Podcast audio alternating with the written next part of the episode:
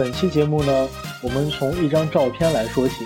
这张照片呢是法国的著名摄影师马克·吕布拍摄的，他是五十年代首位获准进入中国拍摄的西方摄影师，后来还多次受到周总理的邀请来到中国。一九五七年左右，他在北京拍摄了一张照片，是一位普通的北京工厂职工结婚的舞会。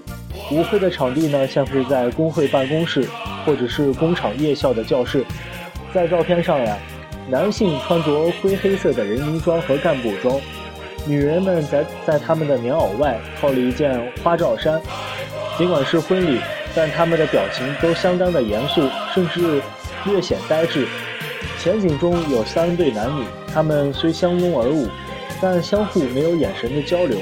左边一对男的无精打采，头发梳理得相当整齐。女的抿起嘴来，把脸转向了另一侧，好像在想什么心事。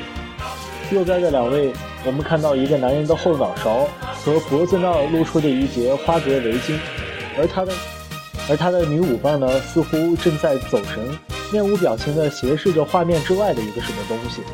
中间，中间的一位小伙子呀，他低着头，好像连话都不想说，而那个握住他手的姑娘。就有些羞涩的感觉，也只有这位姑娘的表情，好像还保留了一点鲜活的可以捉摸的人的情感。那个时候，大城市几乎各个单位都要举办周末舞会，这种周末舞会也几乎成了五十年代城市人最具吸引力的一种文化生活方式。舞会要求相当的严格，参与舞会的人的仪表与着装都要相当的整齐，男同志头发不能太长，必须剃胡须。衬衫的领扣还有袖扣都要扣好，大热天也不准穿西装短裤，而女同志不能披头发，裙子的长度必须过膝或者穿长裤。除了文艺工作者可以化淡妆外，一般都不可以化妆，展现一种健康的自然美。在舞会进行中，场内的秩序井井有条，比如跳快三步的时候，大家必须朝着同一个方向来转，这样的话。所有人的动作整齐划一，才能体现出那个时代集体主义精神。跳舞人的脸上可以稍微有点愉快的表情，但又不可以显得太过轻佻。一些一些青年人在参加舞会上舞台也想化妆。一九五六年五月十一日，上海的《青年报》介绍了怎样化青年妆。化妆开始先擦上些凡士林，塞住毛孔，之后可以上底彩。底彩一般用棕色加肉色，如果如果觉得脸色有些黄的时候，可以添上一些嫩黄色。打好底彩后，开始画鼻子，一般用大红油彩加黑眉笔或黑眉膏。画鼻子的时候不能给人有线的感觉，要中间深，渐渐的往两边淡下去，使人看上去柔和、自然和立体。这一段的描写呢，跟我们现在就是。微博上流行的那种化妆教学，简直是有天壤之别。在介绍了画眼睛、画眉之后，这个文章继续的说，接下来是上面的颊红，它的作用很大，可以用来改变脸型。男同志在画面颊红时，要擦的淡一些；女同志呢，要鲜艳一些。那个年代，这以上的描写呢，就叫化妆了。一九五六年某一天的《人民日报》。对上海的舞会提出了批评。举行舞会的风气，目前在上海的工厂机关里颇为盛行，出现了一些不健康的倾向。铺张浪费者有之，贪污腐化者有之，聚众斗殴者有之。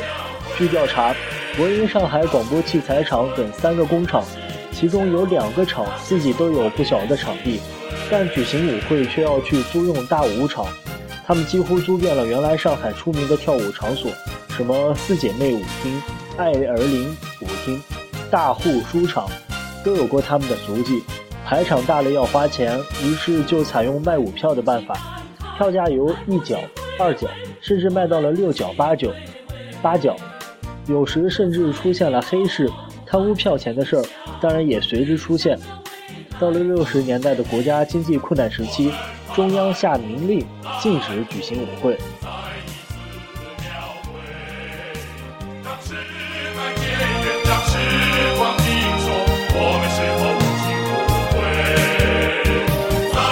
就在我看来啊，我觉得就是关于建国初期城市里边举行舞会的这些描写呢，即使在今天是不可想象的。我们今天大概各个公司，不管是私企还是国企，也只有在年末的时候或者年初的时候，年会上才会有相应的这些娱乐集体娱乐活动，而在平时呢，这样的娱乐活动是缺乏的。这就是为什么很多人在感慨，我们在经历了一个物质社会高速发展之后，精神社会却迟迟跟不上的这样一个尴尬。不妨借鉴一下在建国初期的一些措施，或者说我们中国人并不是从很早的时候就眼睛里边满是物质，那个时候我们曾经有过一段时间是会享受精神，精神上的享受是比较高的。好了，这就是本期节目，浪人参加周末舞会去。